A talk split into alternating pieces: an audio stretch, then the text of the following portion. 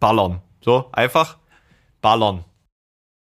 Hallo, es ist mir ein Vergnügen, dieses Programm einleiten zu dürfen. Mein Name ist Stephen Wilson und vermutlich haben Sie nie von mir gehört. Seit über 30 Jahren arbeite ich als Musiker und bin für so viele KünstlerInnen als Producer tätig, dass man den Song Anesthetized damit füllen könnte. Auf Spotify habe ich circa eine halbe Million HörerInnen monatlich. Ja, Mama Platzbrete. Mein Name ist Steve Ray Vaughan und auch 30 Jahre nach meinem Tod in dem Helikopter, der eigentlich für Eric Clapton bereitstand, beeinflusst meine Musik Millionen GitarristInnen weltweit. Ich habe circa zweieinhalb Millionen Hörerinnen auf Spotify monatlich. Alexander und Michael fragen in der heutigen Episode, was mehr wert sein mag. Follower und Likes oder Street Credibility. Yeah, und hier ist unser karikierter Gegenpart, der so geschrieben ist, dass sich die Antipathie der Leute auf ihn richten wird. Yo, was Hashtag geht? Folgt Glockenkopf unterstrich Dödelsen auf TikTok und Spotify, wo ich in Songs, an denen ich überhaupt nicht mitgewirkt habe, alles tue, was meine Produktionsfirma sagt, nur um für etwa ein Jahr bei 12- bis 14-Jährigen zu trennen, was eigentlich echt gruselig ist. Und anschließend auf neunklassigen Privatsendern Werbung für Molkereiprodukte zu machen und das sogenannte Experte in einer Jury zu setzen. Wow! Bei der Aufnahme dieser Anmoderation kamen keine Prominenten zu Schaden. Alle Protagonisten waren männlich und weiß. Sorry. Gute Musik erhöht ihr Wohlbefinden und kann ihre marktwirtschaftliche Produktivität verringern. Zu Risiken und Nebenwirkungen erkundigen sich in ihrem Plattenladen. Soweit, so beschämend. Und jetzt viel Spaß mit unseren Freunden Maike und Alex und Folge 48 von Zart wie Kruppstahl. Grüße gehen raus an Chris.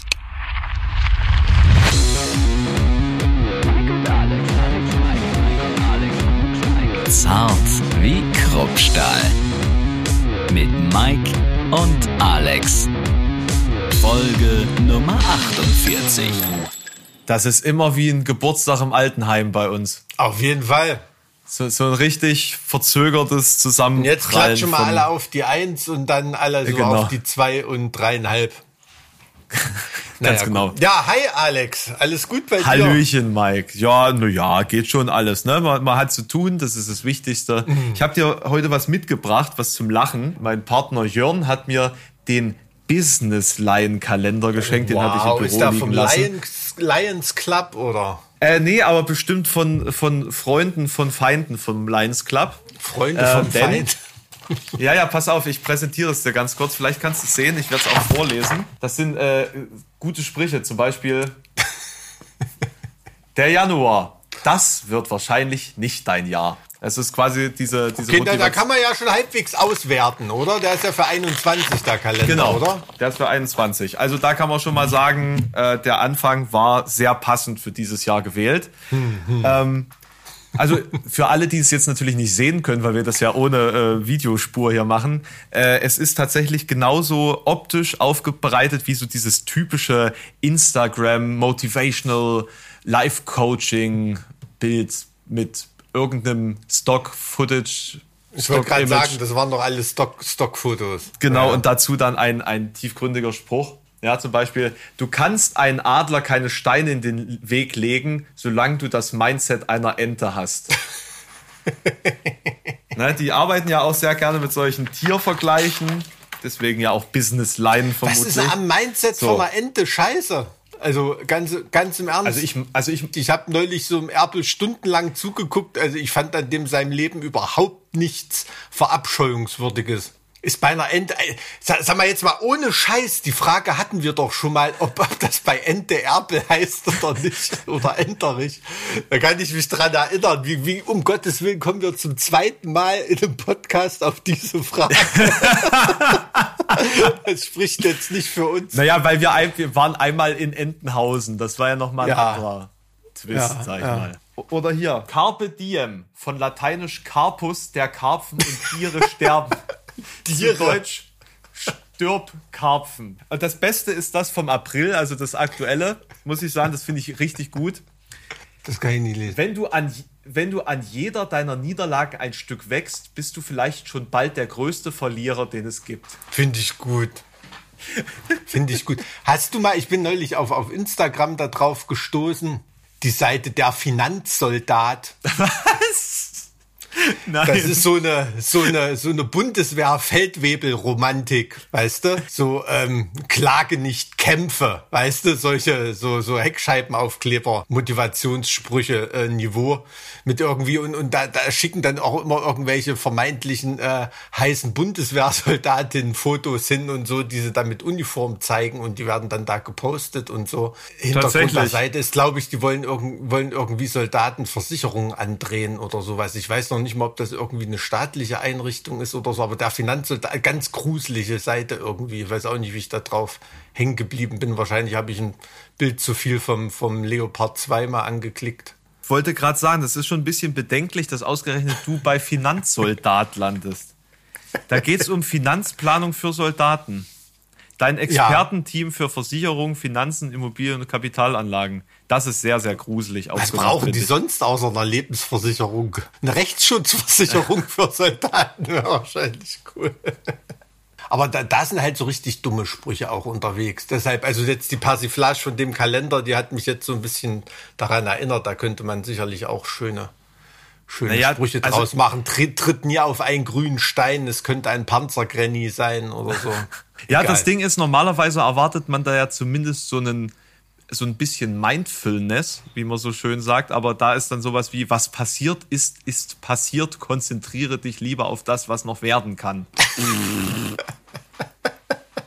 Na, und da gibt es dann für Frauenbilder 1000 Likes oder Kameradenbilder gibt es sogar 2000 Likes teilweise, nicht schlecht. Ja, und für so einen Spruch gibt es dann 100. Hm. Tipptopp. Also sind die Kameraden beliebter irgendwie? Als äh, der Sinn und als, als Soldatinnen, meine ich. Äh, ähm, ja, ja, ja. Da steht man halt noch zu Werten wie Kameradschaftlichkeit und gegen Frauen im Militär. Solche Sachen, keine Ahnung. gegen Frauen, das habe hab ich mich immer bei, bei Flinten-Uschi gefragt. So, ne? also, das, das, das muss doch auch was mit einem machen. Ich meine, die Frau ist doch nicht dumm. Die weiß doch haargenau, wenn die da mit einer aus der Besprechung mit der Harthöhe da irgendwie rausgeht mit irgendwelchen Generalen und Werbeauftragten und hast du nicht gesehen, sobald die aus der Tür raus ist, dass die sich kaputt lachen über die. Das weiß die doch. Aber das weiß die ja eigentlich überall, wo sie hinkommt. In jedem Politikbereich, ja, in dem klar, sie arbeitet. Sie ich meine, zumindest so hat sie da zumindest vermutlich was zum Hinsetzen bekommen. Also ja, das, das, ist, ja mittlerweile. Ich meine, die ist ja jetzt nicht, Kram Karmbauer ist jetzt auch nicht G.I. Jane irgendwie, ne? Also, wenn, wenn du weißt, dass du da wirklich eine, eine wandelnde Lachnummer bist für die Kameraden. Vielleicht gehört das grundsätzlich zu so einer Art der äußeren Harmlosigkeitsdarstellung des deutschen Militärs.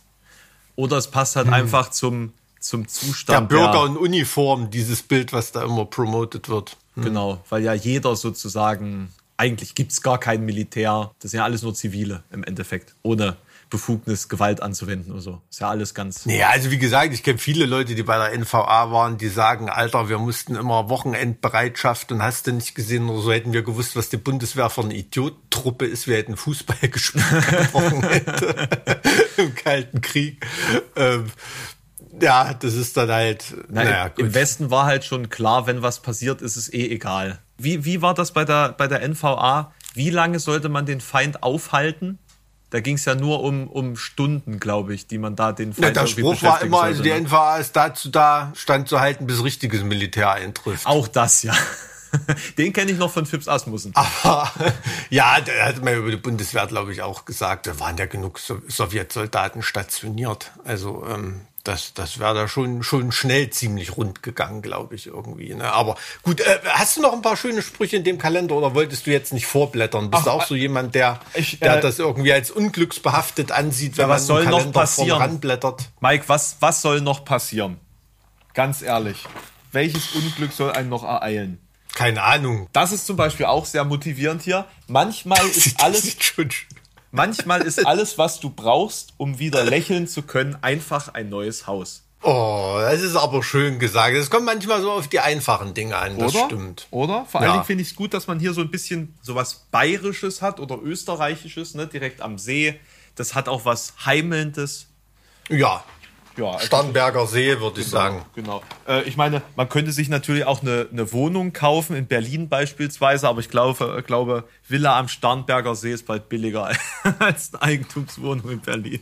Naja, aber es lohnt sich jetzt bald wieder Eigentumswohnung in Berlin. Ne? Also weil ja ähm, jetzt die Mieten wieder ungehindert steigen dürfen, da ist dann auch die, die Renditeaussicht bei den Wohnungspreisen wieder, wieder halbwegs, wird sich dann in die Waage begeben. Gell? Das ist natürlich eine gute Nachricht für uns. Gott sei Dank, Gott sei Dank hat man da nochmal im, ähm, ja, im Grundgesetz nachgeschaut, ob das so sein soll. Ja, und äh, man kann ja natürlich den, das, den Kapitalismus nicht aufzuhalten wagen. Geht, geht ja nicht. Ja. Aber das ist auch gut. Jeden Tag sterben mehrere hundert Tierarten aus, weil ihnen das richtige Mindset fehlt. Das ist Thema böse, mit ihrem oder? Mindset. Also ich habe bei, bei unserem letzten Podcast habe ich auch mit Erschrecken festgestellt, dass ich das Wort Mindset so oft benutzt habe. Das ist so ein richtiges Idiotengeschwafel, das Wort.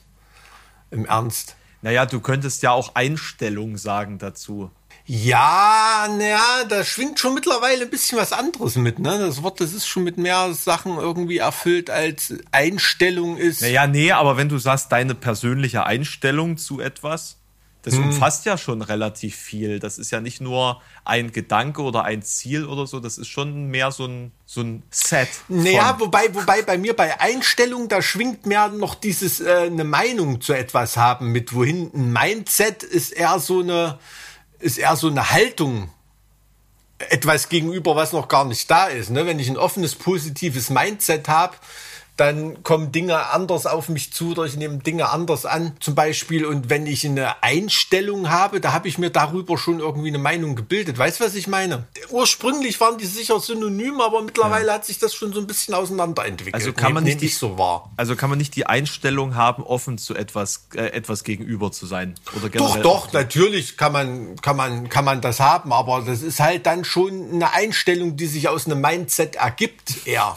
Weißt du, was ich meine? Nein, ich verstehe es auch nicht mehr, Mike, aber ich äh, denke, wir, ich denke, wir haben bestimmt da draußen Zuhörer, die es besser verstanden haben als ich. Denn denk dran, es gibt kein Wir in glücklich. Oh. das ist ein ganz, ganz trauriger Spruch, echt. Ja. Und ähm, auch gerade jetzt besonders in dieser Zeit, wo sich alle so ein bisschen nach, nach Urlaub sehnen, deine Mutter hat dich nicht zur Welt gebracht, damit du Urlaub machst. Was sind das für ein Auto? Ist das ein Mosquitsch da drauf? ich denke, so ja, ich denke. Also mindestens ein Lada. Ich bin neulich mal mit dem Volga mitgefahren wieder. Das könnte, Geile sogar, Kiste. das könnte sogar ein ganz alter Wartburg sein. Zumindest hinten oben. Hä, was soll das für einer sein? Na, die erste Meinst Generation da? So das Heck? Ach, der erste ist ein 311er, die waren rund gelutscht. Äh, mein Vater hatte auch noch ein Auto, das hatte einen Holzrahmen. Holz, äh, das ist ja cool. Also ja, war, glaube ich, arschgefährlich, aber. Ne, du, also ich weiß nicht. Ich meine, in Crashtests mit den Autos von damals, das darfst du heute natürlich nicht mehr irgendwie durchführen. Ne? Also ich weiß noch, nach der Wende, da gab es schon einige böse Unfälle, wo so, so die ersten neuen Westautos und mit ihren DDR-Bürgern, die da nicht gewohnt waren, einen alten Audi 100 oder einen Ford Taunus auf einmal zu lenken, die sind dann halt durch den Trabant einfach durchgefahren. Ne? Bei einem Frontalaufprall. Oh, das ist, da sind dann die, wie soll man sagen, die, die Kräfte ungleich verteilt gewesen. Dass so ein Trabant ja. überhaupt noch eine Straßenzulassung bekommt, finde ich schon. Die sind äh, jetzt offiziell Oldtimer. Ja. 30 Jahre her, dass die letzten hergestellt wurden. Schon ganz cool. Hättest du investieren sollen. Mein Einfach eine Halle mit, mit Trabanten vollstellen und äh, ein paar Jahre warten. Ach du, die gibt's, gibt's noch für einen, für einen halbwegs okayen Taler zu kaufen. Sind allerdings schon ein bisschen verbastelt alle so. Also ich, ich hätte gern so einen, in dem, da gab's extra, wurde die Farbe Chicharingrün entwickelt. Ja. Der, war schön. So einen hätte ich gern. Die Farbe war schön. Hatte ich schon mal erzählt, eine Freundin von mir, die hatte meinen einzigen Trabant Islands. Warum? so ein, keine Ahnung, so Trabant, also Tarnfarbe, äh, NATO-Tarn, glaube ich, lackiert. Äh, den hat sie sich da gekauft, weiß nicht, wer den jemals nach Island gebracht hatte. Und dann ähm, haben die mal irgendwelche besoffenen Entwendeten zu Schrott gefahren oder so. War, glaube ich, das Ende der Story. Besoffen in Geysir mit einem Trabant gefahren. Das, das wäre perfekter, äh, so, so, so ein perfekter Skana skandinavischer Film. So ohne, ohne richtige Spannungskurve, ohne großes Ende, ne, so wie diese typischen skandinavischen Filme sind, die so ein bisschen vor sich hin plätschern und einen etwas weirden ja. Touch haben. Sodoma Reykjavik ist ein geiler Film, spielt auch in Island. Ähm, kann ich nur empfehlen, wenn, mal, wenn jemand mal was Skurriles gucken will. Da geht es um, um, um, die Unterwelt in Reykjavik. Die Unterwelt in Reykjavik? Ja, ist eher so ein Kultfilm. Ist ein lustiger, lustiger Film. Also äh, rennen, rennen ganz schöne Schnauzen rum in dem Film. Oh, was hast du denn hier für einen Spruch? Solange es jemanden gibt, dem es besser geht als dir, hast du keinen Grund, glücklich zu sein. Das äh, wollte ich noch nachschieben nachschieben für die. Also, also ich muss sagen, dieser Kalender gewinnt klar gegen den Elsterglanzkalender. Oh, den aktuellen habe ich gar nicht. Ja. Den hast du nicht zufällig bei nee, der Hand? Den habe ich nicht zur Hand. Habe ich lange nicht mehr gequatscht mit den Elsterglanz-Jungs. Die melden sich auch immer nur, wenn sie was brauchen. Uiuiuiui. Ui, ui, ui. Typische ostdeutsche Handwerkermentalität. Man meldet sich nur, wenn man was braucht. Aber ich, ich rufe ja auch nur bei denen an, wenn ich was brauche. Zum Beispiel einen Kalender. Siehst du, muss ich mal wieder anrufen. Na schön, wenn man sich gegenseitig ausnutzen kann, dann ist das ja auch irgendwie fair.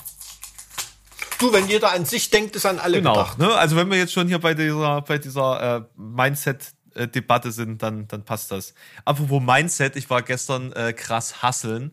Äh, ich habe äh, gestern die erste Hälfte von meinem Buch eingesprochen. Ich habe da tatsächlich den armen Soundingenieur gezwungen, acht Stunden mit mir äh, 100 Seiten da einzuarbeiten. Brauchst acht Stunden, um 100 Seiten zu lesen. Tust du da alle, alle Laute eingeben und der Computer setzt das zusammen oder liest du das jetzt so am Stück vor? Naja, also de facto habe ich bestimmt umgerechnet 500 Seiten gelesen, weil du das ja, also als Ossi einen Text einzulesen, ist schon mal generell schwierig, ne? Wenn du so, wenn du schon einen gewissen Regulekt hast. Ne? Wem sagst du das? Und dann ist es halt auch so, sobald da irgendwas vernuschelt ist oder so eine Endung weggeschliffen wird, dann musst du ja den ganzen Satz nochmal machen. Ja, natürlich, sonst klingt's ja äh, scheiße geschnitten. Genau, und da hast du den Flow nicht drin. Und bist du, kommst du dann auch mal in so einen Flow, dass du da wirklich mal eine Seite runterliest oder so? Da muss man da schon Profi sein, um das hinzubekommen? Also er meinte, was so Fehlerquote angeht, war das so wie bei Profis im Durchschnitt auch. Also es war jetzt nicht schlimmer als das oder so. Das hm. hat mich erstmal hm. gefreut. Hm. Also kann ich scheinbar lesen. Auch wenn sich dann vor Ort nicht so anfühlt, weil du quasi jeden zweiten Satz dann irgendwie korrigiert wirst, so von wegen, ah, müssen wir noch mal rein. ähm, Hast du dein Buch aber dann auch mal gelesen? Ist doch schön. Ja, ich habe dann aber noch so ein paar Punkte entdeckt, die, die dem Lektorat dann durch die Lappen gegangen sind oder wo das Lektorat es irgendwie so ein bisschen wieder hingeschoben hat, wie es nicht gemacht hätte. Also so, so Kleinigkeiten. Äh. Na, es gibt, also man, man, hört das, man hört das viel von Autoren, dass die sagen, also die ganzen scheiß Druckfehler äh, und Interpunktionsfehler und alles, das habe ich dann erst gemerkt, als ich das scheiß Hörbuch eingesprochen habe. Aber wirklich, weil man ja wirklich jedes Wort durchkaut. Und wenn du einen Satz immer und immer wieder dann durchgehst, dann, dann, dann kriegst du alles mit, was da irgendwie nicht nicht stimmt. Und dann fällt einem auch mal ja. auf, welches englische Wort man vielleicht doch immer sein ganzes Leben lang falsch, falsch gesagt hat oder so. Das, das passiert, das passiert. Ich sage jetzt nicht bei welchem Wort, aber das ist uns sogar bei der letzten äh, HSB-Platte passiert, dass da ein Wort falsch ausgesprochen ist. Und das ist meine Schuld, weil Molle hat es richtig ausgesprochen und ich habe gesagt, nee, Molle, das ist falsch. Und ich habe sie dann falsch einziehen lassen aber, ähm, also nichts Schlimmes, aber ähm, hm, wer, wer rauskriegt, äh, welches Wort das ist, kann ja gerne mal mailen. Der wird dann mundtot gemacht. Ja, naja, es, es, es ist da manchmal so, ne? Und, und man merkt auch wirklich erstmal, wie viel Endungen man, man verschluckt und so. Das ist genau schon, wie, wie unsauber und, und äh, schludrig man hm. eigentlich spricht. Also ich habe am, ähm, am 1. April, da war auf irgendeinem Radiosender, da war so ein April-Scherz, aber das klang für mich total logisch. Da war irgend so ein Phonetikprofessor und der hat da wirklich total einen wissenschaftlichen Beitrag, ein Interview gegeben, dass die gerade untersucht haben, wie das Maskentragen sich auf die Sprache auswirkt und dass das phonetisch schon nachweisbar ist, dass da Endungen viel mehr verstümmelt werden und hat das mit so Sprachbeispiel, das lag für mich jetzt total logisch. Ich wollte gerade sagen, also ich, ich hätte wirklich im festen, ich hätte wirklich geglaubt. Im festen Gewissen, dass das so ist, bin ich bin ich aus dem Auto ausgestiegen und äh, dann wollte ich das dann nochmal in der Mediathek nachhören, weil ich es meiner Frau gezeigt habe. Und dann habe ich erst mal gemerkt, dass das ein April-Scherz war. Es hat also quasi richtig bei dir Wurzeln geschlagen, der Gedanke. V völlig. Also das war, das war total, das war absolut logisch für mich. Großartig. Tja, ma manchmal ist das so. Aber ich hätte ich hätte auch geglaubt, nachdem ich nachdem ich das Studium hinter mich gebracht habe, also so gut wie, äh, glaube ich generell, dass man sich gerne mit solchen, ich sag mal Randphänomenen auseinandersetzt. Es würde mich auch nicht wundern, wenn es da nicht schon Forschungen dazu gäbe zu zum Thema. Aber sag mal, so bei der, bei der Lehrerausbildung und so, da hast du ja auch so Sprachbildung und, und solche Module, ne? Irgendwie, also da, das ist, Also Phonetik das ist, schon tatsächlich richtig ein richtiges Modul. Also da, wo, wo es darum geht, dass du jetzt sprichst, ist nicht Phonetik im Sinne von, dass man Germanistik studiert und da Phonetik. Ah, nee, nee, nee, nee, also tatsächlich das Sprechen an sich, also Ich meine jetzt im Sinne von Didaktik dann eher da angegliedert so. Dass auch du nicht. Nee. weißt, wie du was. Nee. nee. Also generell muss man sich, zumindest kann ich das für Halle sagen, von dem Gedanken verabschieden, dass man irgendwas Praktisches am Ende kann. Okay. Also, ja. Nee, also ich, ich weiß nur von einer, von einer Freundin, mit der, die hatte mir das mal erzählt, die hatte da wirklich interessantes, also mit einer richtig guten Sprechtrainerin und so. Das, das sind dann, das sind dann bestimmt irgendwelche Zusatzgeschichten, die nicht, äh, Kann sein, kann nicht sein. obligatorisch sind. Aber so im normalen Lauf eigentlich gar nicht. Und äh, der Soundingenieur, mit dem du da arbeitest, war das eher so jemand von unserer Sprachcouleur oder saßt du da mit jemandem äh, aus, aus Hannover zusammen und der musste erst mal schlucken? Ich glaube, dass er tatsächlich Leipziger ist, aber das hannoveranische Deutsch gemeistert hat. ah, okay. Ähm, Ja, also er konnte mich auf jeden Fall immer ganz gut ähm, für, für das Hallische in die Schranken weisen. Na, ich bin gespannt. Und bei, liest man das dann eins zu eins vor als Hörbuch? Man muss es wirklich, also es ist tatsächlich so, dass jedes einzelne Wort haargenau so gelesen werden muss, wie es da steht. Natürlich könnte ich als Autor jetzt sagen, können, kannst mich mal am Arsch lecken, ich mache das so, wie ich will. Da Hm. habe ich jetzt auch mit dem Verlag keinen Vertrag äh, unterzeichnet, der spezifisch mich dazu zwingt, das wortwörtlich so abzugeben. Aber tatsächlich generell ist es so, dass es wortwörtlich so einge eingelesen wird, weil ja normalerweise auch kein Autor sowas einliest. Das ist ja nur in spezifischen Fällen der Fall. Wie jetzt halt in diesem Fall, ähm, dass die Leute ja irgendwie auch meine Stimme erwarten in Verbindung mit diesem Buch, das ja auch einen gewissen persönlichen ähm, Anstrich hat. Normalerweise ist es so, beziehungsweise das hat er jetzt auch gemacht, jede einzelne Änderung, wenn man beispielsweise bemerkt, hm, es ist jetzt eine Passage, die kann man nicht in einem Hörbuch bringen, weil die Referenz, Referenzialität innerhalb der, der Struktur des Textes beispielsweise liegt. Du verstehst beispielsweise mal einen Witz nicht, weil ich habe da ein Beispiel. Ich habe ähm, Inception zitiert, also einen Satz aus Inception zitiert und habe einen Einschub gebracht, um dieser Ebene noch einen Witz mitzugeben. Ähm, also der, der, äh, das Zitat ist, äh, da sind wir alte Männer voller Bedauern. Und ich habe geschrieben, alte weiße Männer voller Bedauern. Aber du kannst das Weiße nicht einfügen, weil im Hörbuch nicht er erkennbar ist, dass das sozusagen zusätzlich hinzugefügt wurde, um dem Zitat noch einen Witz mitzugeben. Verstehen. Ja, das, das, das meinte ich damit. Also, weil es ist ja oft bei Hörbüchern auch, dass dann, was weiß ich, äh, da manchmal noch irgendwelche Zeichnungen drin sind oder auch, auch irgendwelche grafischen Sachen oder so, ne, die man da schwer, schwer rüberbringen kann. Ja. Und dafür gibt es dann, ist ja- wenn, der, wenn der Autor nicht dabei ist, gibt es dafür dann Regieanweisungen, äh, die dann äh, sozusagen umgesetzt werden müssen. Ja, und ähm, es wird quasi jede einzelne winzige Änderung wird protokolliert, damit der Verlag am Ende nicht sagen kann, hier, Revision und so. Man stellt sich immer viel zu einfach Äh, vor. ich auch, ne? ich auch. Ich saß da und dachte, verdammte Scheiße, ich glaube, ich werde das nicht schaffen. Also das war so erst mal, wirklich mein erster Gedanke, weil die Präzision, mit der man da wirklich arbeitet, die, die erwartet man nicht, wenn man das noch nie gemacht hat. Und da musst du erstmal in den, in, da musst du erstmal das richtige Mindset dafür haben und in den Flow kommen da durchzuhasseln. Dann hat's funktioniert. Also ich hatte teilweise tatsächlich ähm, mal so ein, zwei Seiten, wo ich durchziehen konnte. Aber dann gab's so gewisse Seiten, wo du 20 Mal ansetzen musstest, weil die Melodie des Textes so schwierig zu sprechen ist, dass du dich da wirklich sehr genau drauf konzentrieren musst. Und ich habe dummerweise auch diese Angewohnheit, sehr e eklig verklausulierte Sätze zu schreiben. Und das ist teilweise wirklich nicht lustig. Und äh, manchmal mache ich mir dann einen Witz draus, äh, einen Spaß draus, extra lange verklausulierte Sätze da zu finden. Der Satz wartet noch auf mich, ein Satz, der geht eine halbe Seite lang. Das wird lustig. Mhm. Das wird wirklich. ja, jedenfalls ähm, habe ich dann noch einen Termin offen und will das eigentlich auch noch in nochmal acht Stunden schaffen. Äh, mal gucken. Also ich bin da eigentlich guter Dinge, dass wir das relativ. Aber danach bist du platt, ne? Das glaube ich. Aber also. ich war nicht heißer. Also ich meine, ich war ja heute erst um eins oder so zu Hause. Man hört nichts, oder? Nö, nö. Aber gut, also ich meine, du bist ja, bist ja sprechen gewohnt.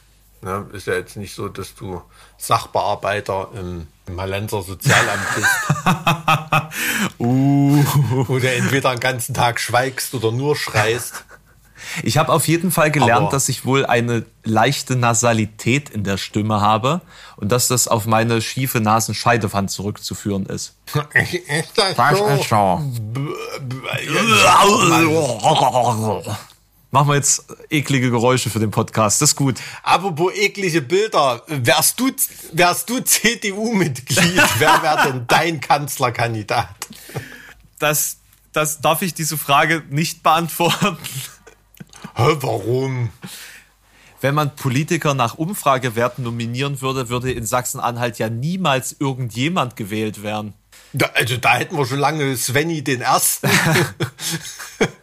Wahrscheinlich. Vermutlich, vermutlich.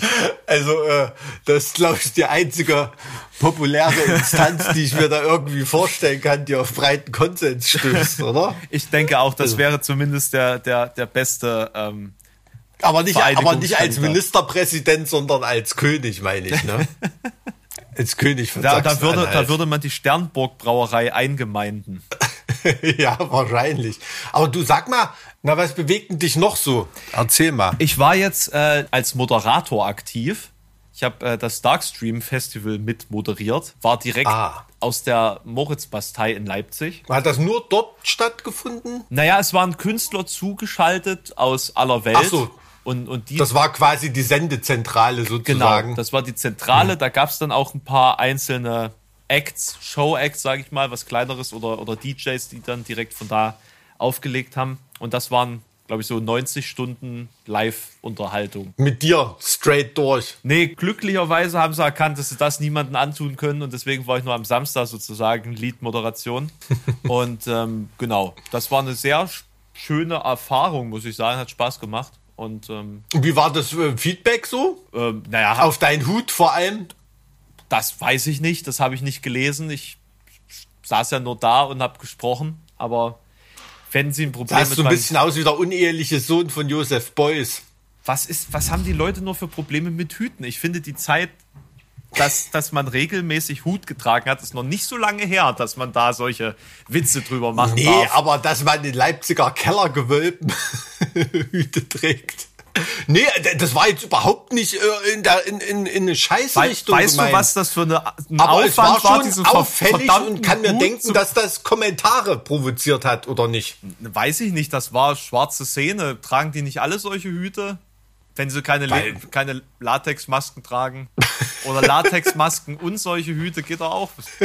ja, ja, apropos Latexmaske, ähm, ich war mal bei einer, ähm, bei so einer kleinen Geheimshow in, in der Gerberstraße in Weimar, da haben die apokalyptischen Reiter gespielt in ihrer Heimatstadt. Da war, glaube ich, gerade so ein, weiß nicht, war da in Weimar irgendwie Weinfest, da war irgendwas Touristisches, war da los. Auf jeden Fall liefen gerade an der Gerberstraße Touristen draußen vorbei. Mhm. Und da öffnete sich in der Gerberstraße so kurz die Tür und genau in dem Moment ist Backstage äh, außen lang auf die Bühne Dr. Pest in voller Montur gelaufen mit, keine Ahnung, mit, mit seiner Lederkluft, ja. Dildo-Maske, keine Ahnung, wie er, wie, wie er da so rumläuft und die Tür klappte nur so ganz kurz auf und wieder zu und hat dann nur so ganz kurz diese Gestalt und die Touristengruppe, die da gerade dran vorbeiging, die, die blieben wirklich irgendwie so äh, äh, eine Minute versteinert da stehen und ähm, Hochkultur in ähm, Weimar. Ja, ja, genau so. Ja, das war irgendwie so, die wussten nicht, was da gerade passiert. Ich hatte das so aus der Entfernung beobachtet, war ein mega, mega cooler Moment. Ne? Also schwer, das zu schildern, aber es war, fiel mir nur gerade ein, bei Latexmaske. Fetischkram gab's dann äh, nicht bei diesem Streaming-Event, weil das ja mit, äh, also die haben das über Twitch gestreamt und über Twitch darfst du ja keinerlei Dinge dir zu Schulden kommen lassen, außer du bist halt weibliche Streamerin und dann geht eigentlich fast alles. Beispielsweise, Ist das so, ja? Beispielsweise im Bikini in einem Badebassin sitzen, mhm. äh, weil dann darfst du das ja anhaben, weil du sitzt ja, also das ist ja, du musst etwas für die Situation angemessenes tragen. Verstehe. Mhm. Und wenn du in einem Bassin sitzt, dann ist das ja angemessen, wenn du da nur. Also SM-Streamer gibt es in dem Sinne nicht. Äh, nee. Also nicht bei Twitch. Also das, es gibt schon Streamer, die das betreiben, sage ich mal, aber die machen das dann nicht vor der Kamera, sondern legen dann beispielsweise für DJ-Kram äh, für die schwarze Szene auf oder so. Ach, ja. okay. Also könntest du nicht mit im Bikini auf Twitch moderieren? Das weiß ich nicht, weil, nee, also ich glaube, da, da kann man sich auch nicht rausreden. Ich glaube, da müsste ich wirklich in, in der Badewanne sitzen. Ja. Okay, verstehe. Das klingt für mich nach einer verlorenen Wette. es wäre mal ein cooler Wetteinsatz für irgendwas. ja, blöd wäre nur, wenn man dann halt einfach deswegen gebannt wird und ähm, ja, das muss, das, das muss ja dann auch nicht sein. Ah ja, na gut, aber, klar, das ist, das ist aber Twitch, ist, Twitch ist richtig scharf, was das angeht. Wir werden sie mal bei, bei, Urheberrechtsverletzungen so scharf. Sind sie auch, aber nur bei Mainstream-Urheberrechten. Ach, okay. Also ich habe jetzt äh, quasi auch im Zuge dieses Festivals dann mal mit, mit, mit dem Gothic-DJ gesprochen, der das sozusagen mit ausgerichtet hat. Und er meint, er und seine Kollegen, die weltweit sozusagen streamen seit Corona, da ist noch nie einer wegen irgendwas rangekriegt worden. Und das sind halt alles DJs. Das heißt, die spielen ja de facto hm. äh, keine Mucke, die sie spielen dürfen. Ich meine, hm. selbst mit einer Streaming-Lizenz ist es halt schon die Frage, inwieweit Twitch da sich überhaupt dafür interessieren dürfte, könnte. Was ne? meinst Und du mit, mit Streaming-Lizenz jetzt? Na, dass, du, das? dass sie quasi effizient gesagt äh, ein, ein Radiosender sind. Ach so. Ja, Und genau. wo beantragt man das? Na, bei der Rundfunkanstalt. Ach so, das macht man da wirklich. Aber dann, dann werden doch dementsprechend dann Urheberrechtsabgaben geleistet, oder? Ja, aber ich glaube nicht, dass Twitch das mit irgendwem abspricht. Also nee, das Twitch, kann ich mir auch nicht denken. Twitch kümmert sich um nichts und wird dann nur quasi aktiv, wenn die Rechte von Rechteinhabern betroffen sind, die Twitch am Sack haben. Hm, möchte ich hm. mal sagen. So. Also so das Ami-Modell.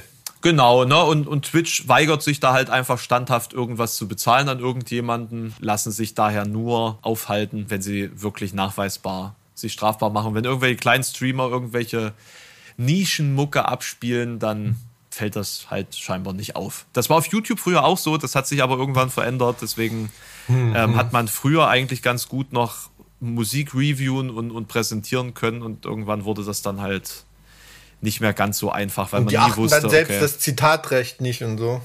Kommt jetzt drauf an, was du jetzt meinst.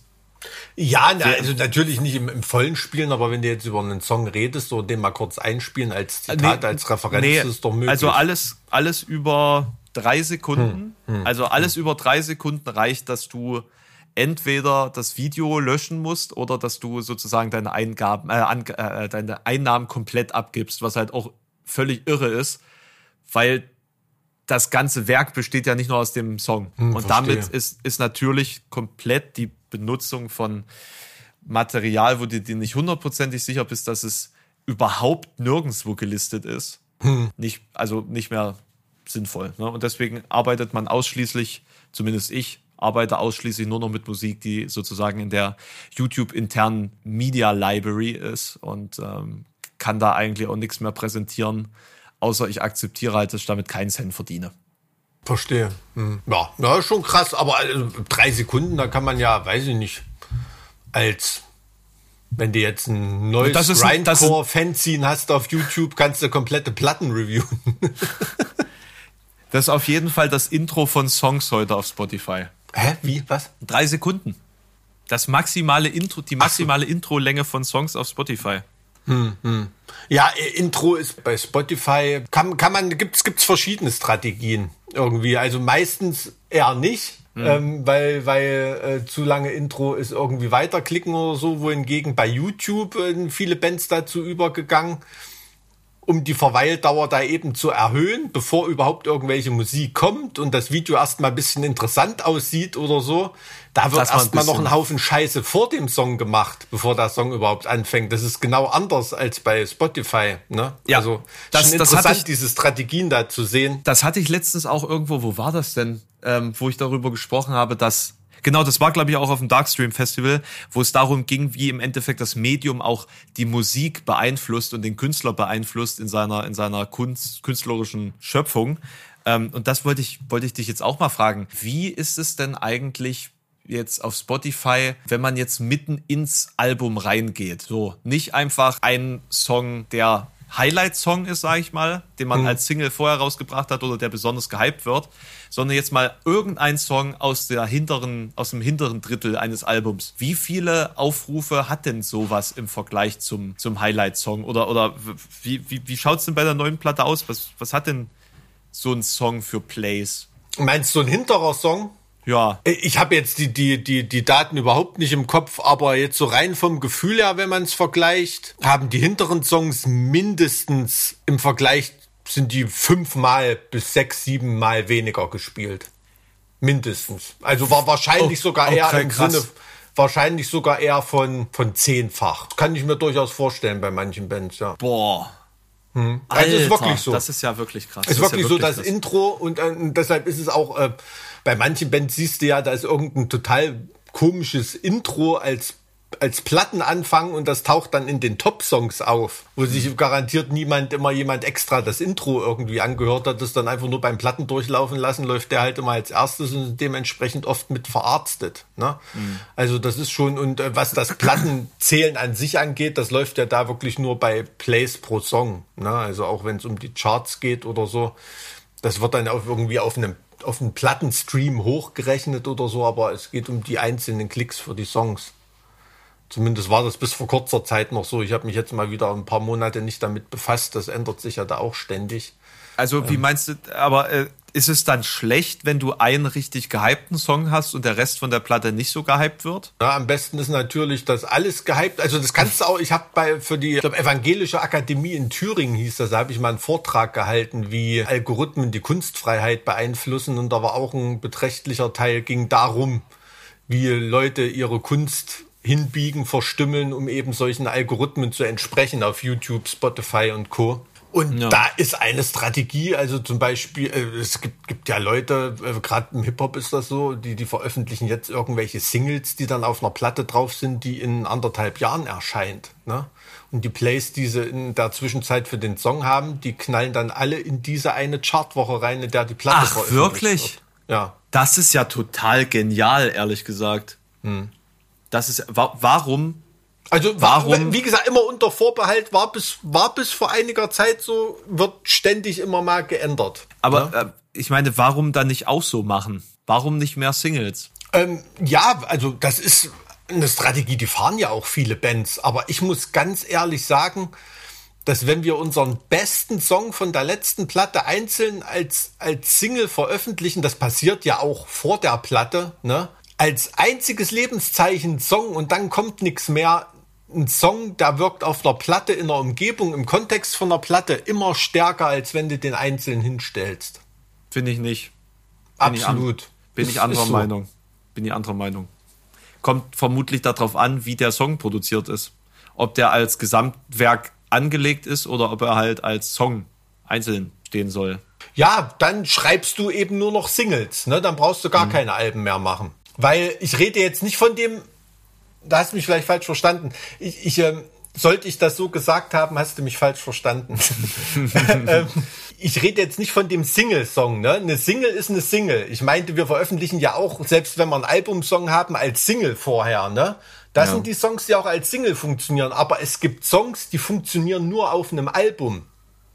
Das und ist, ja, das ist richtig. schreiben. Die werden als Single viel zu schwach und die funktionieren auf einem Album. Aber die ja? Frage, die Frage also ist. Also der typische in die Fresse Song. Ähm, da wird er als einzelner Song, würden die Leute dastehen und sagen, pff, ja, gut, war jetzt so ein Wutausbruch, aber was soll das sein? Aber dabei funktioniert das auf der Platte total.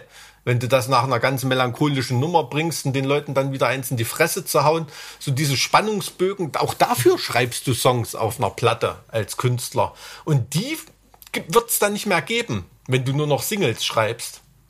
Weil eine gute Platte ist keine Ansammlung von Singles. Das ist ein Sampler. Funktionieren nicht gerade die nach vorne gehenden Songs am besten? Es kommt auch wieder drauf an, von, welch, von welcher Band du da redest. Irgendwie. Ne? Also wenn jetzt zum Beispiel bei HSB ist sicherlich ein, ein hochmelodischer Song, der mitreißend ist irgendwie als Single erfolgreicher als ein absoluter Wutausbruch, der zwei Minuten total auf die Fresse geht. Jetzt für uns. Ne? Naja, gut, stimmt. Die Melo Melodiosität gehört dann auch noch dazu, dass es quasi so einen Hype-Charakter dann hat. Ja, ja, also, also ja. rein, ja, von der Kommerzialität her, dann, dann, dann wahrscheinlich. Weißt du, jetzt so der reine, totale, harte Kern-Fan-Bereich, da würde das wahrscheinlich total abfeiern, wenn es da nur auf die Mütze gibt, ne? Aber ähm, also ich schon. Also da muss ich sagen, gerade so bei euch sind eigentlich immer die, die ich am meisten feiere, die die ballern. So einfach ballern. Gibt, so. gibt so, gibt, äh, ist bei manchen Bands so zum Beispiel, ich bei Hypocrisy, ich mag alle langsamen Songs von denen und von den schnellen Songs gibt's ganz wenige, die ich da geil finde. Ne? Mhm. Also gibt mhm. Bands, die haben da so, die entsprechen einem da so ein Geschmacksmuster, eher nur so eine bestimmte Struktur von deren Songs. Ne? Aber eine Frage habe ich noch. Hm? Wenn du jetzt sagst, die später kommenden Songs, die haben nur ein Zehntel der Aufrufe, und es gibt Songs, die gar nicht mehr produziert werden würden, wenn man gar kein Album mehr machen würde. Hieße das nicht im Umkehrschluss, dass grundsätzlich diese Songs eigentlich weniger gehört werden? Und dass also weniger Fans oder Leute, die sich so ein Album quasi anhören, die überhaupt brauchen? Also würde mhm. das nicht sozusagen dazu führen, dass es eigentlich reichen würde, EPs rauszubringen und das aufs Wesentliche zu reduzieren? Wenn du von der Streaming-Welt sprichst, schon. Aber das ist ja genau das, was jetzt passiert. Das ja. ist ja genau das, was jetzt passiert. Aber wenn du von der analogen Albumwelt redest. Ja, aber die ist ja tot. Also ich meine, wir klammern uns da in der Szene noch ein bisschen dran, aber das Ding ist ja, ist ja rum. Also beim nächsten Album weiß ich nicht, wie da die Welt dann für euch dann aussieht. Also ich glaube, da müsst ihr auch ähm, euch mehr auf Streaming. Ähm, das werden wir, also wenn sich da nicht grundlegend was ändert, werden wir das definitiv nicht machen. Nö. Also dann sind wir halt Dinosaurier, die damit aussterben. Aber das kann, ich kann mir nicht vorstellen, dass wir keine Alben mehr veröffentlichen. Ne? Womit ich nicht sage, dass wir nicht mal EPs oder einzelne äh, Singles veröffentlichen oder irgendwas. Aber das Alben veröffentlichen, also das ist in, in, unserer, in unserer DNA drin. Und dass wir, dass wir eine, eine Band sind, die nur noch Singles schreiben wird, das, also das, das wird nicht, nicht passieren. Nee, ich also fand, wenn, ich fand wenn dann, dann gehen wir, dann gehen wir mit dem Schiff unter. Also das kann, kann ich mir nicht vorstellen. Vielleicht strafe ich mich da selber mal lügen, aber ich kann, kann mir das wirklich nicht vorstellen. Ja, einfach alle jetzt mal auf, aufschreiben, wann das Mike gesagt hat. nee, ich fand, ich fand, deswegen fand ich diesen Doppelalbum-Move eben so interessant, weil er ja quasi das, der Gegenentwurf zum eigentlichen, zur eigenen, eigentlichen Praktikabilität der Streaming-Welt ist.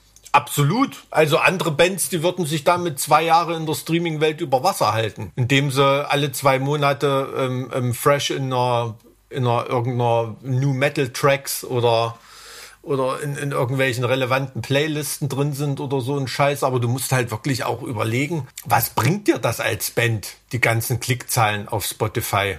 Gar nichts. Naja, na, na ja, aber ich meine, es ist doch besser, als gar nicht aufzutauchen in den nächsten Es ist heutzutage Jahren. als Band fürs Live-Geschäft, für die Einnahmen und für die, für die, für die Zuschauereinnahmen, für Merchverkäufe, alles ist es immer noch besser, wenn du 1000 Platten verkaufst, als dass du eine Million Streams ja, bei Spotify aber du, ver hast. Du, du, verkaufst doch nur 1000 Platten, wenn du schon so groß bist. Ja, ja, natürlich, aber ich rede ja jetzt von, von, von unserer Situation, ne? Und ja, es ja. bewahrheitet sich immer wieder, dass zum Beispiel auch Bands, die Millionen, aber Millionen Plays bei Spotify haben, irgendwie, die spielen live trotzdem nur für 150 Hanseln.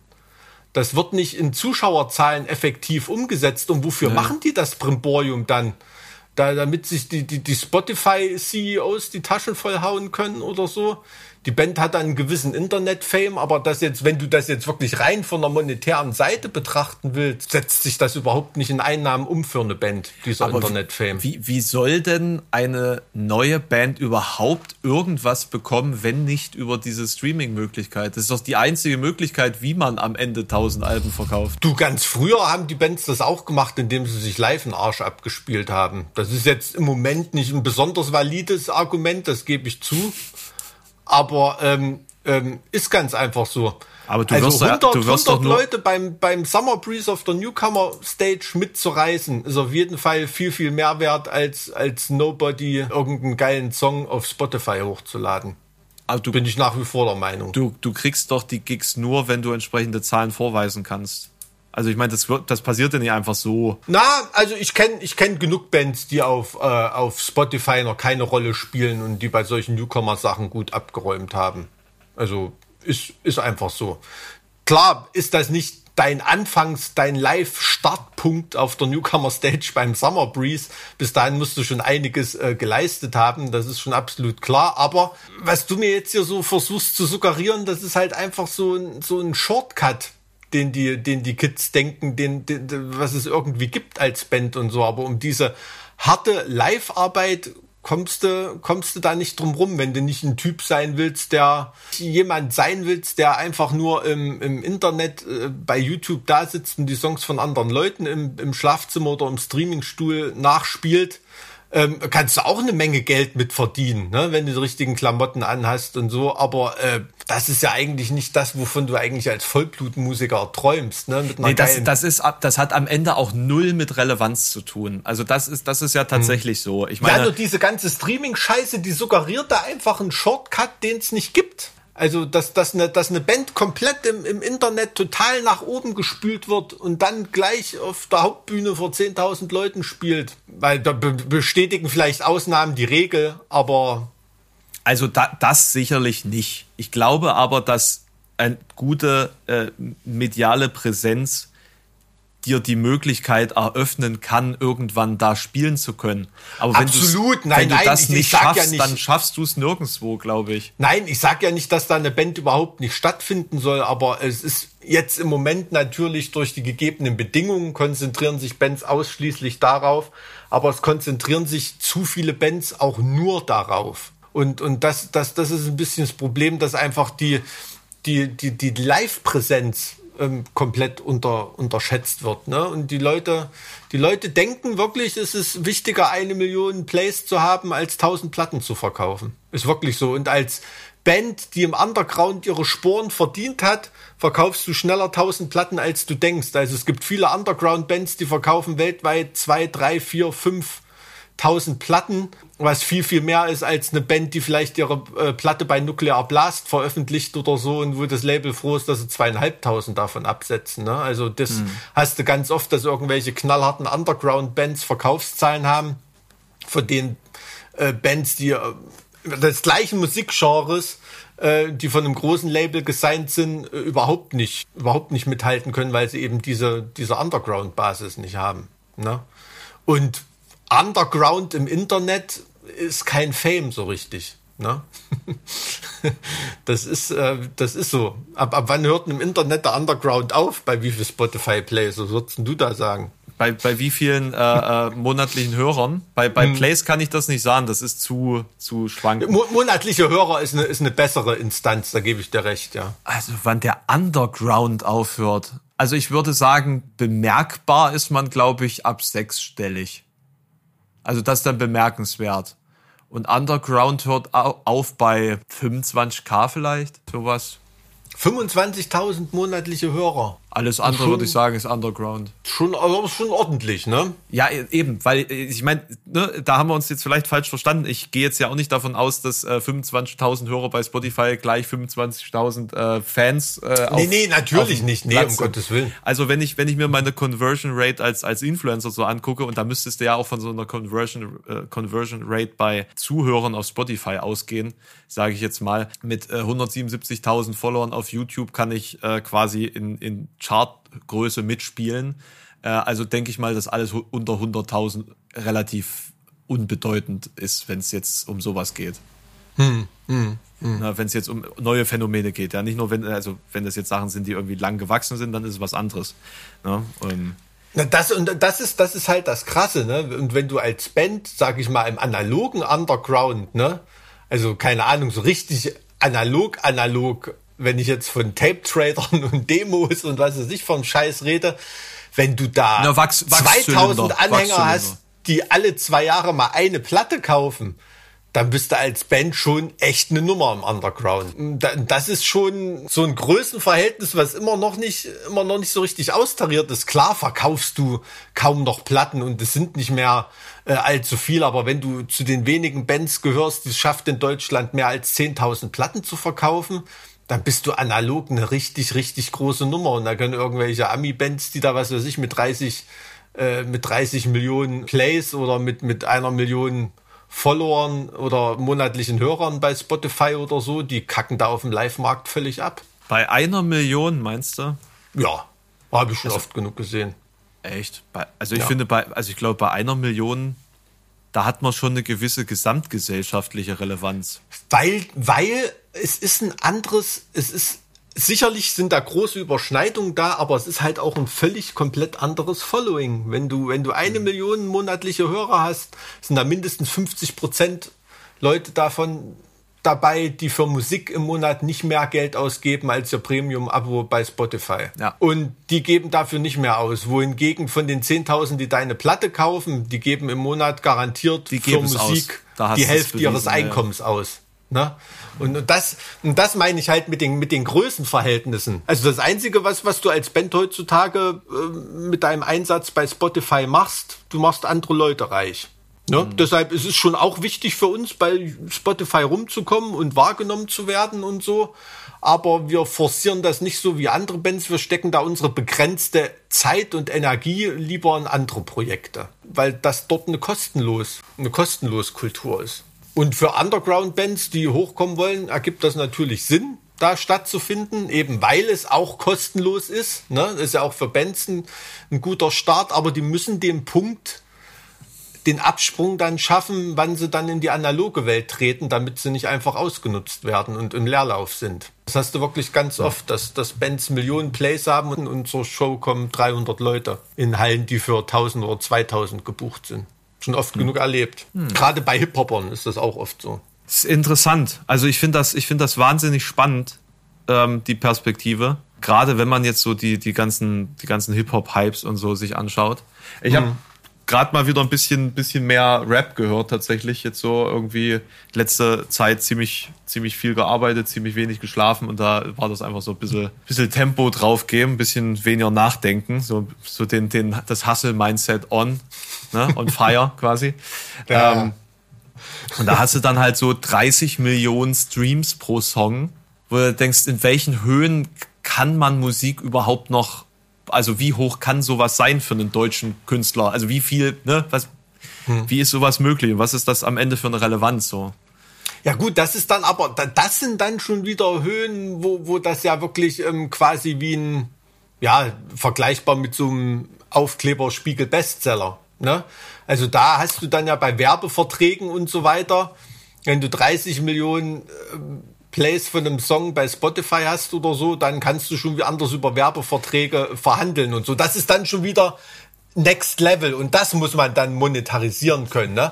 Wohingegen du, wenn du im Bereich bist, dass du für einen Song eine Million Plays oder 500.000 Plays hast oder so, was ja auch schon richtig, richtig gut ist, das interessiert kein Schwein und du kriegst kein Geld dafür. Das ist so. Naja, also ganz oben kriegst du alles und unten kriegst du nichts. Ne? Das ist ja, das ist ja klar. Das ist ja, das ist eine, ja gut, das ist eine normale wirtschaftliche Verteilung. Ne? Das ja. ist ja, ja vor allen Dingen in einem Superstar-Market da funktioniert. Wie soll man halt sagen, in der Realwirtschaft ist das ja auch nicht anders. Das ist dann schon trotzdem krass. Aber ich habe auch, ich weiß gar nicht, wer das damals war, war es Raf Camorra oder irgend, irgend so ein Hip-Hopper, der damals schon mega angesagt war, weiß ich wie viele Nummer eins oder irgendwas und dann fährst du in Erfurt an der Thüringen-Halle vorbei und denkst, was ist denn hier los?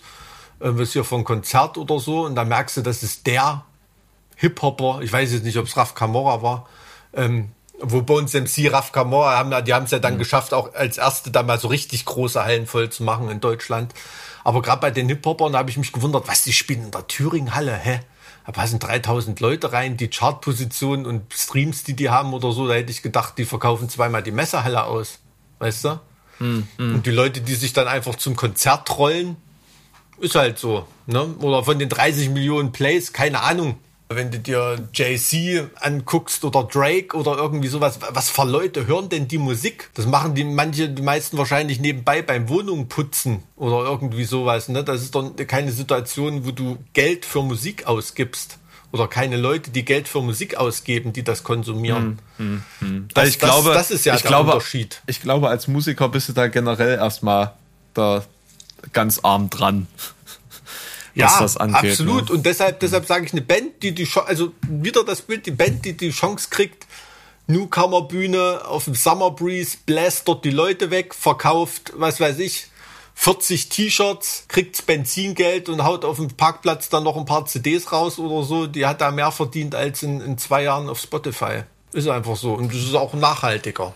Ich bin da wahrscheinlich so einer Romantik verhaftet, klar. Aber guck mal, was HSB auch eigentlich für eine marktmäßig begrenzte Band ist. Ne? Wir sind in Deutschland eine wirklich große Nummer. In Europa ist das echt okay und weltweit, aber da sind wir auf jeden Fall nicht so ein Player, wie wir in Deutschland sind. Ne? Und trotzdem kommst du da äh, super fett über die Runden. Ne? Mhm. Aber das wirkt sich dann natürlich trotzdem auf unsere YouTube- oder Spotify-Zahlen aus, ähm, die dann eben nicht davon getrieben sind, dass 80 Prozent unserer Hörer in den USA sind oder so. Ne? Und dann hätten wir wahrscheinlich das 20-fache an Hörern. Mhm. Aber das würde sich in Geld nicht umsetzen. Ist einfach so.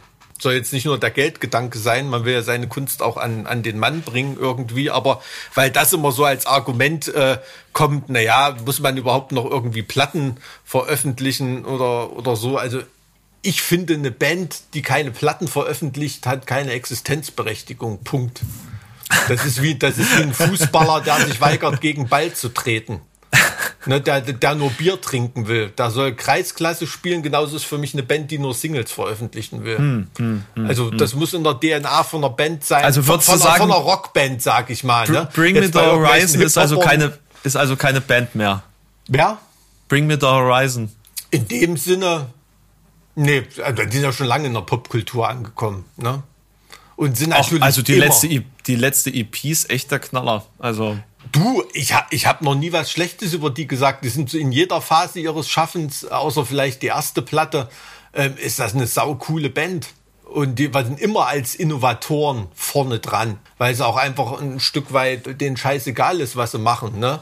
Man sagt immer, die, die sind dann so trendy oder irgendwas, aber die, die machen dann schon Sachen, die irgendwann Trend sind, als man, als es denen noch scheißegal war ne? und nicht Trend war. Mhm. Und das muss man bei der Band absolut anerkennen. Also absolute Ausnahmeerscheinung. Deshalb zählen die nicht so als Beispiel. über diese Zeit vor allen Dingen immer diese Trends äh, zu fühlen. Ne? Total. Das also gibt, gibt Leute, was die anfassen, wird Gold. Ohne dass sie nachdenken. Da bist du jetzt vielleicht wieder romantisch veranlagt. Puh, du, das ist nicht Romantik, das ist einfach, das ist so.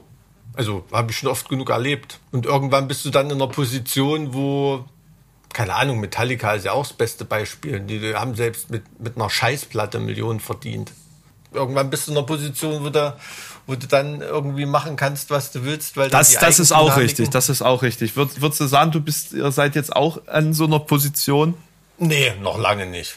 Also das noch impliziert, dass wir da hinkommen könnten, also das glaube ich auch nicht. Aber ähm, nee, also das, das würde ich nicht sagen. Also dass man quasi so eine kommerzielle Immunität hat, ähm, also ich, nee. ich, ich glaube, ihr könntet, ihr könntet so einen Legendenstatus kriegen, wenn Markus irgendwie stirbt, während er ein Kätzchen vom Baum rettet oder sowas. Also da müsste, da müsste jetzt so, ein, so eine krasse Geschichte da. Äh, das, das also nix, es vermutlich. Nichts gegen das Kätzchen, aber da würde ich lieber unseren Markus behalten. ähm, aber mh, mm, ja, das ist also so eine so eine kommerzielle Immunität. Nee, also das haben wir, das haben wir noch lange nicht erreicht. Wir sind sicherlich so groß, dass wir ein oder zwei Scheißplatten machen können und da immer noch überleben. noch also, zwei. noch, noch zwei, noch mehr. Nee, aber weißt du, was ich meine? Das würde schon noch irgendwie dann so auslaufen, aber dann wärst du dann trotzdem äh, also sowas wie St. Anger oder so durften wir nicht veröffentlichen. Wobei, ich glaube, so generell kam St. Anger gar nicht so schlecht an damals, nur nicht eben bei den Metallica-Fans. Ja, ja, natürlich, klar. Das ist diese Immunität, die ich meine, die Metallica-Fans haben das irgendwie trotzdem verziehen. Ne? Normalerweise wäre ja die Entwicklung für eine Band, die auf einen großen kommerziellen Erfolg schielt oder mal was komplett anderes machen will. Ähm, kein, also St. Anger brauchst du nicht drum rumreden, die wollten damals klingen wie System of a Down. Ne? Mhm. Einfach, das war damals der Trend, ähm, da hat sich Lars Ulrich drangehangen und das war die Marschroute. Das hat ja auch für einen Haufen Leute funktioniert, aber die Metallica-Fans, die die Platte scheiße fanden, hat, das hat nicht dazu geführt, dass die der Band den Rücken kehren, weil Metallica einfach so geil ist und solche Großtaten geliefert hat, dass man denen das einfach verzeiht. Und, ja. und ich, ich glaube, das ist auch so ein sich selbst verstärkender, also selbstverstärkender Wirbel, weil die ja eben so unschlagbar riesig sind, dass auch alle immer wieder alles kommentieren und sie sozusagen immer mit allem, immer jedem präsentiert werden. Wie Rammstein oder so. Das ist halt nicht, das wird sich nie wieder verändern. Eben, eben absolut, absolut. Also die, die, haben dann, die haben dann so ein Level erreicht, ähm, ja, das würde ich als Immunität bezeichnen. Ja. Ne, Too oder big Narren. to fail. Ja, Na Narrenfreiheit, ähm, ne, kann man kann man das dann auch nennen. Das ist natürlich eine schöne Situation, aber trotzdem hast du heutzutage die Situation, dass jeder, der Metallica bis, na, sag mal mal, von mir aus schwarze Album oder oder Masters of Puppets geil findet, irgendwie in sich noch diese Hoffnung trägt, dass nochmal eine Platte kommt, die so, so klingt. Dass jeder Metallica-Fan, der die neue Platte reinmacht oder einen neuen Song anklickt oder so, der hat diese Hoffnung, ey, kommt da nochmal was wie Fade to Black oder oder Masters of Puppets oder One oder oder irgendwie sowas. Also das ich, ich muss also ich muss sagen, äh, Death Magnetic hat mich dahingehend befriedigt. Also ich weiß nicht, wie man All Night More Long hören kann, ohne das als absolut überragendes Kunstwerk zu betrachten. Ja, natürlich, aber wenn du Justice for All geil findest, ist die Platte auch nur ein Placebo. Und das gleiche ist ja bei, bei Rammstein auch so. Also die, die würden mhm. wahrscheinlich mehr Erfolg haben, wenn sie sich einfach selber kopieren, ne, mhm. mittlerweile. Und jetzt so ein bisschen was Neues probieren wie bei der letzten Platte. Das ist künstlerisch, weiß ich nicht, nicht, nicht so besonders wertvoll. Mhm. Das war halt nichts, ja. wo man sagt, Mensch, also diesen What the fuck und was ist das Effekt, so den haben sie halt einmal in ihrer Karriere gehabt. Ne? Das ist schon eine absolute Ausnahme, dass eine Band sowas hat, dass man das hört und denkt, Alter, was ist das? Ne? Als ich das erste Mal Rammstein gehört habe. Mhm. Ja, also und diesen Effekt rennt man als Fan halt hinterher. Ne? Den will man immer wieder haben, aber was soll eine Band machen? Das geht natürlich nicht. Mhm. Ständig einen, einen Musikstil zu revolutionieren, das kann man nicht, kann man nicht am Fließband verlangen. Und wie gesagt, das findet nicht auf Spotify statt mit einem Song. Sowas. Hm. Und äh, Bring Me the Horizon ist ja, ist ja auch so. Die Band ist ja auch viel größer als diese EP, die da erscheint. Das ist ja eine, eine ganze Lifestyle, Mode, Attitüdenindustrie, ja, die da dran hängt. Ne? Das ist ja, das, das ist ja, ist ja alles das, sehr geschickt auch monetarisiert. Ja, ja, absolut, absolut. Und, und das, da ist so das nicht mehr das Kernstück der Band, mhm. der Song, der da, der da veröffentlicht wird, sondern nur so ein Beiwerk irgendwie. Also ohne das jetzt künstlerisch abwerten zu wollen, das meine ich nicht, aber es spielt nicht die einzige Rolle für die Leute, eine Band geil zu finden. Ist ja so. Und es gibt Bands mhm. wie Parkway Drive ist zum Beispiel so eine Band, die sind auch so cool und live so gut und haben so geile Songs geschrieben, dass es für die reichen wird, ein durchschnittliches Album abzuliefern. Die müssen einfach nur keine Scheiße bauen deshalb, also es gibt wirklich Bands, die dann einen Status erreicht haben, die müssen einfach nur keine Scheiße bauen. Das reicht mhm. dann schon, um den Status beizubehalten. Ne? Mhm. Und da reicht es dann eben auch mal Singles zu veröffentlichen oder so oder den Mist, den Machine Head da, was weiß ich, seit Ewigkeiten machen, wo wo, wo Rob bei jeder Idee ins Studio geht und einen Song aufnimmt und das ist dann irgendwie eine neue Single. Dabei hätte ich einfach mal wieder ein, ein richtig geiles Machine Head Album, was in sich geschlossen ist, ne? und nicht immer irgendeine, die nächste Radiosingle, die er sich einbildet, geschrieben zu haben. Weiß nicht, Machine Head fand ich immer nichtssagend. Das hat mich nie interessiert. Ich fand ich auch live langweilig. Echt? Also, immer Killer-Musiker. Also, Wahnsinns-Drama gehabt. Phil Demmel als Gitarrist war auch Hammer. Ähm, ja, jetzt so mit der alten Truppe, man hat sie ja jetzt noch nicht live gesehen, irgendwie, weiß ich nicht. Hm. Aber ich komme natürlich so aus der Zeit, als damals die Burn My Eyes rauskam, da habe ich nicht mehr gelacht. Ne? Also das war schon echt heavy. Echt heavy, auch von der Produktion her und so echt fett. Und natürlich gibt es dann so, ich denke dann so an die Hip-Hop-Peinlichkeiten, so The Burning Red oder so, auch eine geile Platte, aber so rein stylmäßig ähm, wird das immer so gern unter den Tisch gekehrt jetzt bei Machine, wo sie wieder mit Metal-Westen rumrennen oder so. Da poste ich dann immer gerne, gerne Bilder im Hip-Hop-Trainingsanzug mit Dreadlocks von Rob. Ähm. Echt? Das, daran kann ich mich gar nicht. Also musst du mal googeln, lachst du blasen. Aber gut. Mensch, ähm, wir haben wir haben heute ziemlich viel über Musik gesprochen, Mike. Wie ist das Wahnsinn, fast ein richtiger Musikpodcast, ne? Dabei sind wir eigentlich gar keiner, auch wenn Spotify uns da haben möchte. Dafür schneide ich ein bisschen von dem Buchgelaber raus, ne? ja, hoffentlich, ne? Ist ja total langweilig über. Gehabt euch wohl, schön, dass ihr da wart und ähm, bis zum nächsten Mal bei Zart wie Kruppstahl. Tschüss. Tschüss.